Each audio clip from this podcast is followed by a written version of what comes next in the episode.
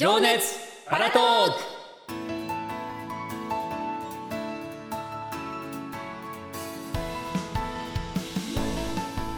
こんにちは。パラスポーツマガジン副編集長の野島博です。よろしくお願いします。こんにちは。日本一パラを語れる女子アナの久下舞子です。この番組はパラスポーツアスリートや障害を持ちながら精力的な活動をする人障害者の支援をする人など障害と共に生きるプロフェッショナルな方々を応援するポッドキャストです。さて前回に引き続きゲストはパラ水泳の富田宇宙選手です。よろしくお願いします。よろしくお願いします。お願いします。前回は水泳についておはい、話を聞きましたけれども、自分ね。自分との向き合い方がかっこよかったね。本当にかっこいい、ありがとうございます。今日はどんなかっこいい話が出てくるんだろうね、はい期待してます、はい。ハードル上げていいですかね？頑張ります。返事の仕方。声が低い。じゃあ早速ですね、はい。い、ろいろ話を聞いていきたいと思います,、では今回も全力で行ってみましょう。よろしくお願いします、はい。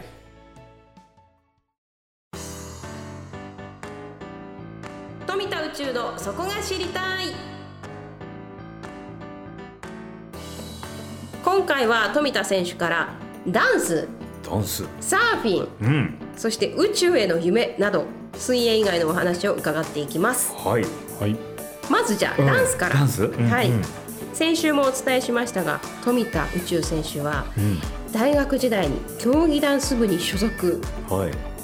キャプテンを務め部を大学として12年ぶりとなる全日本学生選抜競技ダンス選手権大会に導きました、はおお、はいい、就職後もこのダンスは継続、アマチュア選手として三笠宮杯全日本ダンススポーツ選手権大会などに出場しましたが、うん。障害の進行から第一線での競技の継続を断念引退。その後うん。2016年視覚障害者の競技ダンス大会である全日本ブラインドダンス選手権でブラインドダンサーとして復帰。はい。20161718と3連覇。すごいな、はい。それから去年今年とまた2年連続で優勝、おだから5回優勝。すご。い先週ですって。先週、うん。大会で優勝して5きたの。回目、はい。おおかっこいい。おめでとうございます。ありがとうございます。めっちゃ最近じゃないですか。いやすごいですね。えいつ練習してんの？時々。時々？えはあの一人でも練習するの？いいやしません。あの本当に時々パートナーとちょはい。はいろっと。はい。こそこそやってます。えそれは、えっと、1回から5回までパートナーは同じ？いえいええー、12が一緒でうん。3が、えー佐藤しおりちゃんっていう、うんうんあのタレントのことを、うん。24時間テレビの企画でやって、はで4がまた元のパートナーで,、うん。で今回5回目また新しいパートナーでしたね。あそれどうやって決まるのパートナーは？周りの人にこう紹介してもらったりとか、うんうん。まあ、その時こう都合のつく人を必死に探すんで、えええはい。そうなんだ、まあ、やっぱりこう普段からやってればこううん。固定のカップルっていううん。かパートナーと練習していくっていうことが多いんですけどうん。僕普段ダンスばっかりやってるわけじゃないのでなかなかそういう人いないから、うん。まあ、今度大会に出たいんだけど誰かいないっていうことで周りに聞いて ああの子今ちょっと空いてるよとか。えそれマッチングアプリで探すの？いや違いますね違いますね。お見合いか？マッチングアプリじゃダンサー見つからないんで。でもそのこうダンスのそういうこうマッチングサイトとかうんうん。のもあるし、うん。あとはまあ僕の場合はもう周りの友人とか SNS とかそういうところで探すんですけど、うんうん。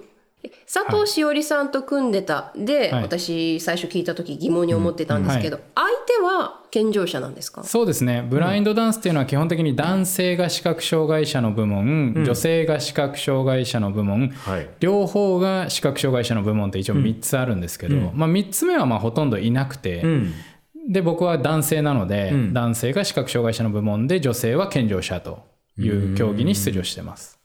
またブラインドダンスで戻ってきてますもんね一旦。そうですね。もうそのただ辞める時はやっぱりその障害が進行してきて、まあ、第一線でやれないっていうところでパートナーの足を引っ張るかなと思って辞めて、でパートナーはその後プロダンサーになったんですけど、でまあ、それがすごく僕の中でやっぱ辛くてもうダンスを見たくもないっていう時期がしばらくあったんですけど、まあ、何かきっかけというか、まあ、そのブラインド視覚障害の友人になんかこういうダンスのイベントがあるんだけど宇宙くんも行くって言われて、僕そのダンサーダンスやってたって黙って行ったんですよ。でそしたらその見えない人たちがいっぱい踊ってて、あこういう世界があるんだって初めて知って、でちょっと宇宙くんもやってみるとかって言われてやったらえやばいじゃん。クソうまいじゃん。ってなって。っていうかプロじゃんみたいな感じになって。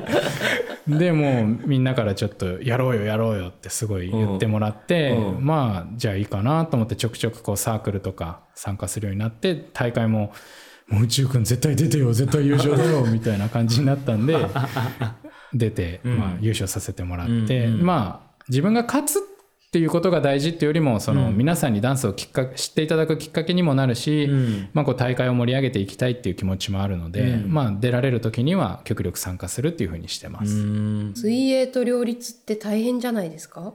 まあでもその普段からバリバリダンスやってるというわけじゃないので、もう本当合間の時間にパートナーとスケジュール合わせてこう練習に行って急いで振り付け作って大会に出るみたいな感じです。おーおー。へえ富田選手といえばですね、うんうん。あの直近でうん。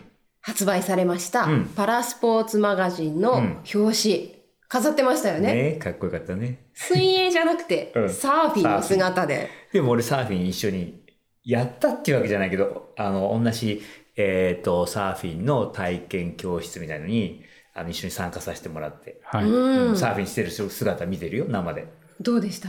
かっこいいさ ありがとうございます。今日その「ありがとうございます」のいやで声がまあ、正直なとこどうやってのなな波をこう感じてどう乗るのかなっていうところがちょっと興味津々で見てた。あれはねガイドがいるんですよ。うんで声かけしてくれるんですね。うんでそのパドリングのタイミングと、そのリフトオフって立ち上がるタイミングをうんこう指示出してくれるんで、うんうんそれに従ってこう書いていって立つと。なるほど。はい。サーフィンはいつからやりだしたんですか？サーフィンは去年ですね。去年の冬から始めて、うん。まあ、そのパラリンピック終わってからパラサーファーの川上さんっていう方に紹介していただいて、うん。ちょっと宇宙さん一緒にやりましょうよっていうことでやり始めたんですよ。うーんいやもう本当海似合いますよね、うん。ね。いやいやいや。でももう本当ここ1年ぐらいで多分人生で一番海入ってますよ。だからちょっと焼けてるのかもうだいぶ海で焼けたのと、まあ、あとスペインだと外で練習してるんで、な、あスペインでもやってるんだ。あ水泳ね。ああそうそう。水泳が外プール。で水泳あのスペインでもブラインドサーフィンやりたいんですけど、うん。まあ、やっぱそのガイドとか全然そういう環境がまだ用意できないんで、うん。スペイン強いんですよ優勝者はあのスペインの人なんで世界大会。あそうなんだ。うん、ぜひねスペインでもサーフィンやりたいなと思ってます、うん水泳の時にさ、はい。今日は練習したくねえなって思う時がもしあったとしたら、はい。こうどんな風なこう気持ちで奮いた奮い立たせるの？いや毎日ですよ。奮い立たないですよ。奮い立たないけど仕事だから行くんですよ、皆さんがあの朝電車乗ってる時とあんまり変わんないですよ嫌だなと思いながら行くんですよ、うんでも思うのは、うん。こうやってるうちにこうだんだんね、まあ、血流も上がってくるし、うん。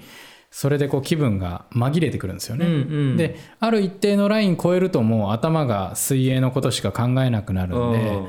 そのゾーンに入るまで、うん。もう自分をとにかく追い込んでいくっていうことがいつも重要かなと。どっかでどっかでモードが変わるんだね。そうですね、まあ、そのランナーズハイみたいなうん。スイマーズハイに入ってくるまでが苦行ですね。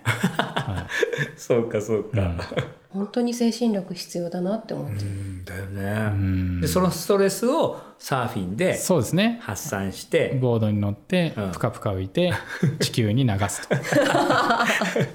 いいデトックスだ。そうそう。え地球を感じてるんでしょ？そうですね。やっぱりこうボードの上に乗ってると地球を感じる感じましたよね。全身で地球を感じます いや壮大ですね、壮大といえば、ん。宇宙。ね。はい。そうそう。への挑戦もされましたよね、はい。はい。今年の3月日本人の視覚障害者として初めて無重力の飛行実験を行いました。おこれどういう実験だったんですか？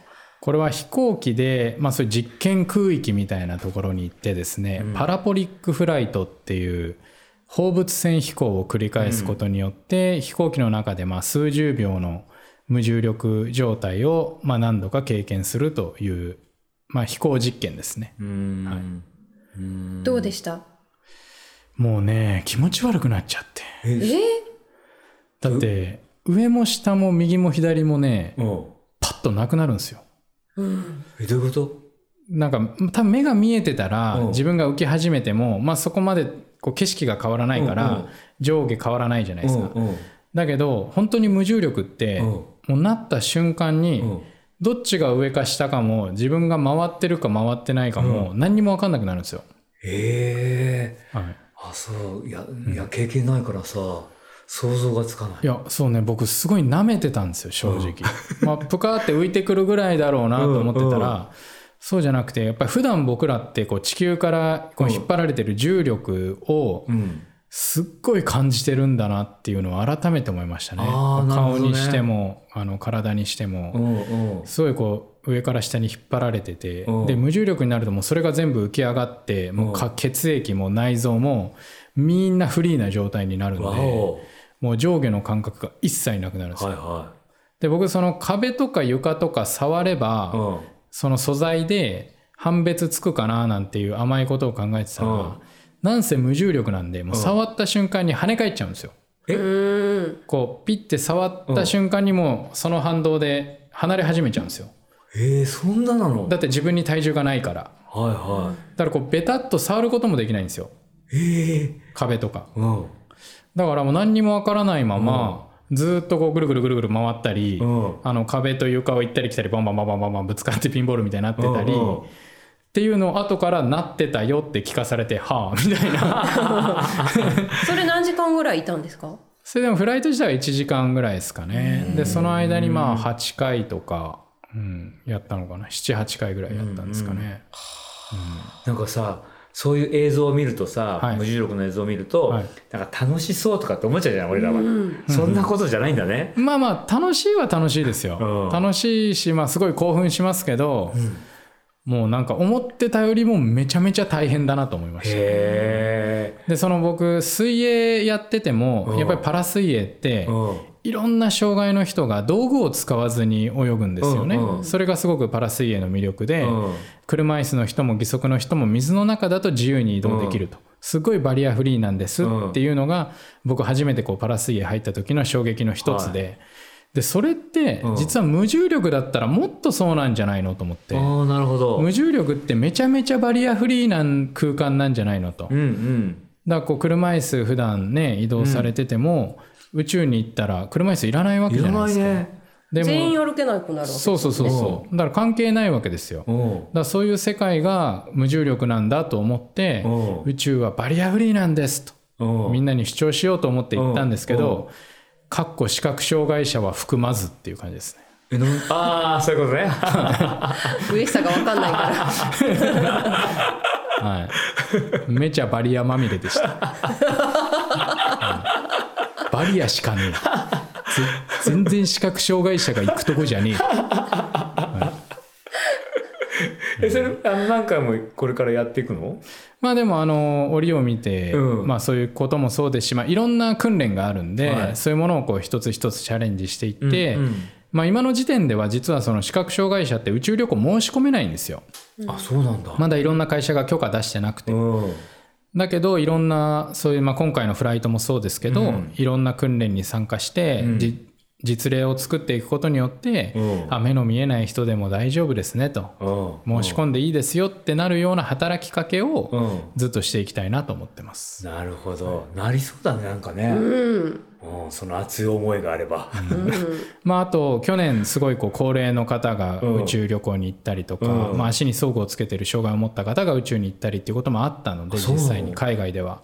えだからもうそういう時代は本当に来ていて、うん。でアメリカでもこう僕視覚障害者も含めていろんな障害を持ってる人を、まあ、今回僕がやったような無重力フライトをやって、こうどんなことが必要かというようなインクルーシブデザインのきっかけにするような実験をしてたりとか、うんあとはヨーロッパの宇宙機関では障害のある宇宙飛行士の募集も始まってるんですね。すごだからこうそういう宇宙でのバリアフリーダイバーシティということも今すごく意識されてきているのい。で、うんまあ、この機運をすごく高めてうんこう今どんどんどんどんまあ宇宙に行くための港とか、うん。いろんなロケットとかスペースシャトルみたいなものも開発中なんですけど、うん。そういう時に障害のある人も一緒に行けるようにしましょうねっていうことを訴えかけていきたいなと思ってます。素晴らしい。俺行きたい行きたい行きたい高いのかなやっぱり宇宙行くのにうん1キロまあ今んとこまだ1キロ高い。ですね1億円っていうね。1キロ1億円、うんその高さによってね。それああの体重？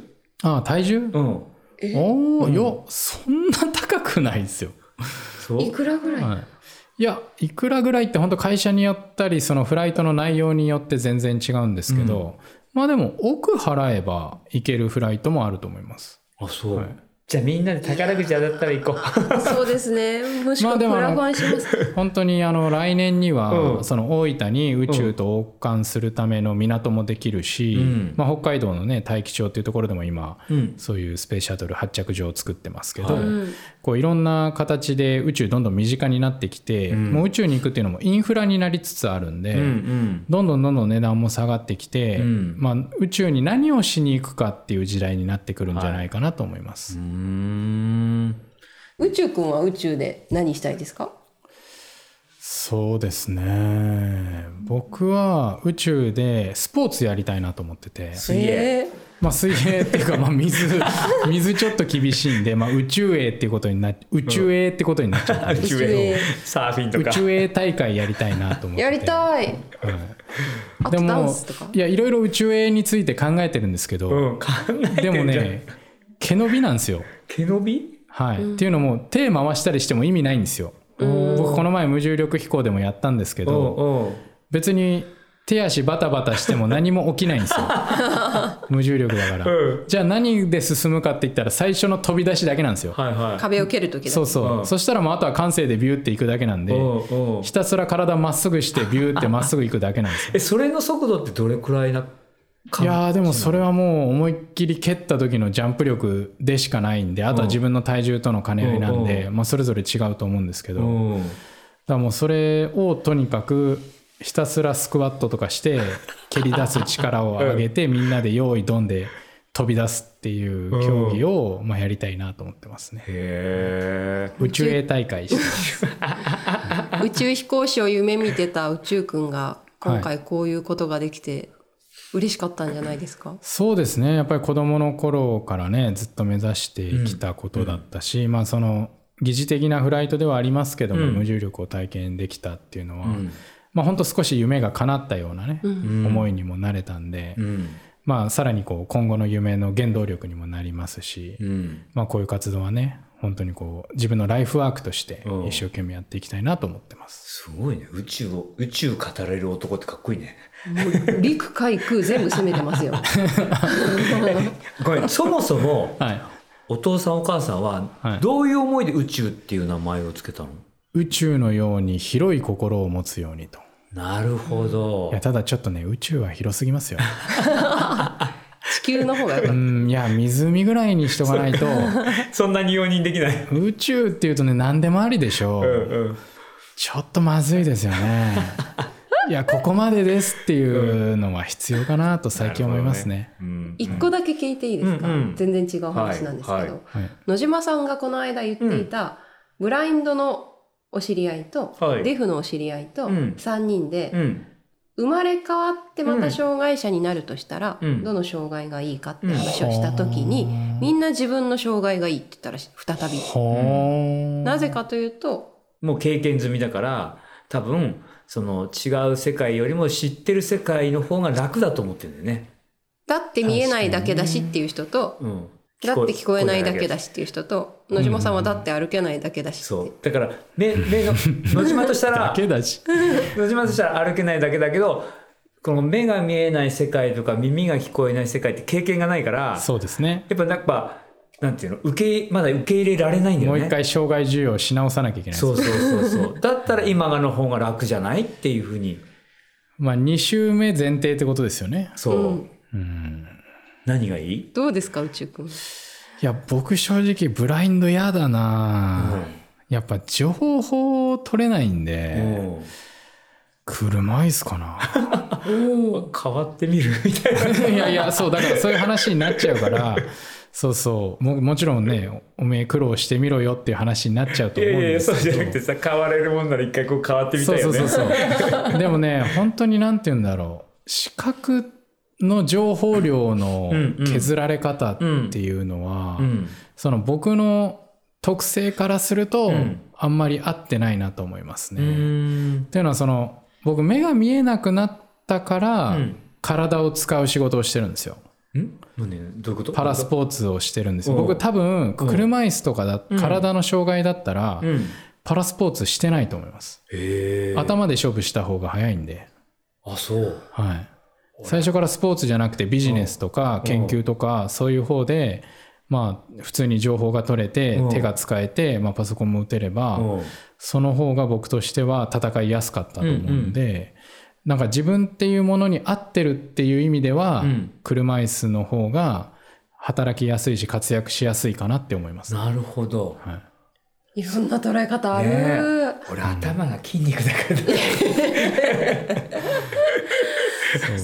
だからいつも思うんですよ。僕その視覚の障害じゃなかったうんうん。らスポーツやってないだろうなって。なるほどね。うん。そうか違う分野で戦うと。そうですね、うんうん。やっぱりその僕もまあ一回そのシステムエンジニアとして働いてるじゃないですか,、うんうん。だから会社の中で、まあ、見えなくても働き続けることはできるんだけど、うんでもここで見えてる人よりもうん。上に行くっていうか、うん。そこで勝負していくっていうのは、うん。あまりにもハードルが大きすぎるなっていうのをすごい痛感したんですよね。で自分を活かせる方法ないかと思ってうん。パラスポーツを最終的に選択したんですね。だそういう意味で言うと、うん、目が見えて、うん。その手が使えれば、うんそういう方向で頭を使って勝負したいと思います。なるほどねそういうちょっとそういうどこの分野で何戦うのか見てみたいね。うん。いろんな考え方があるなと思った。はい、ありがとうございます。ありがとうございます。はい。というわけで、はい富田宇宙のそこが知りたいでした。はパラスポーツの魅力と今そして障害者のライフスタイルに役立つ情報をお伝えするパラスポーツマガジン実業之日本社から発信中。雑誌のコンセプトは徹底的にノーマライゼーション。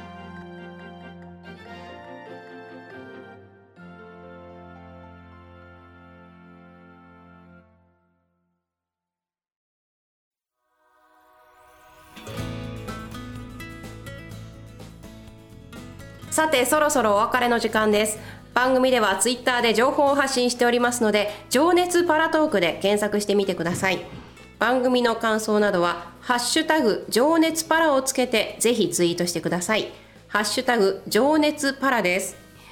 番組へのお便りやゲストの方への疑問質問は番組の概要欄もしくは番組ツイッターの固定ツイートにお便りフォームの URL がありますのでそちらからどしどしお寄せください。さあ宇宙選手今回も告知がありますよね、ありますお願いします。10月29日30日に四谷区民ホールというところで「ブリッジ・オブ・ザ・レインボー」という舞台があるんですね。カビラ J さんが中心となってやってる舞台なんですけれども、そこに僕はダンサーとしてオムニバスのところでちょっと時間をいただいてんダンスをやりますんで、ぜひちょっと皆さん見に来てほしいなと思いますこれ普通に一般の方も行けるんですか、はいチケット買ってきてください。いいですね。ぜひ皆さん行ってみてください、宇宙選手の生ダンスが。はい、あの児童夢基金っていう団体が中心になってやってまして、うん。こう子どもたちにね夢を持ってほしいっていうことでカビラ J さんが座長で、うん。こう舞台をやったりとか、うん。まあ、いろんなエンターテインメントをこう子どもたち向けにうん。こうお見せするっていう舞台なんですけど、うんぜひ皆さん見に来てほしいなと思います。楽しそう。ね、うん。行きたいですよね。はい。そして宇宙選手2回にわたってご出演ありがとうございました。ありがとうございます。いかがでしたでしょうか？毎週来てもいいですか？ぜひ来てほしい、ね。ちょっと盛り上がる絶対。レギュラー入れてもらえないですか？ぜひ私たちとしては、あの希望します、お願いしますよ、はい。お願いします。それぐらい楽しかったです。に行ってもはいオンラインでぜひそうですね、はい。世界中今時ねどこでもつながれますから、またぜひ呼んでほしいなと思います、はい。ありがとうございました、ありがとうございました。野島さんはいかがでしたか？ちょっと時間が足りなかったなーって思ってる。あっという間でしたね。ねえ。もうちょっとこう長い尺でやりたかったね。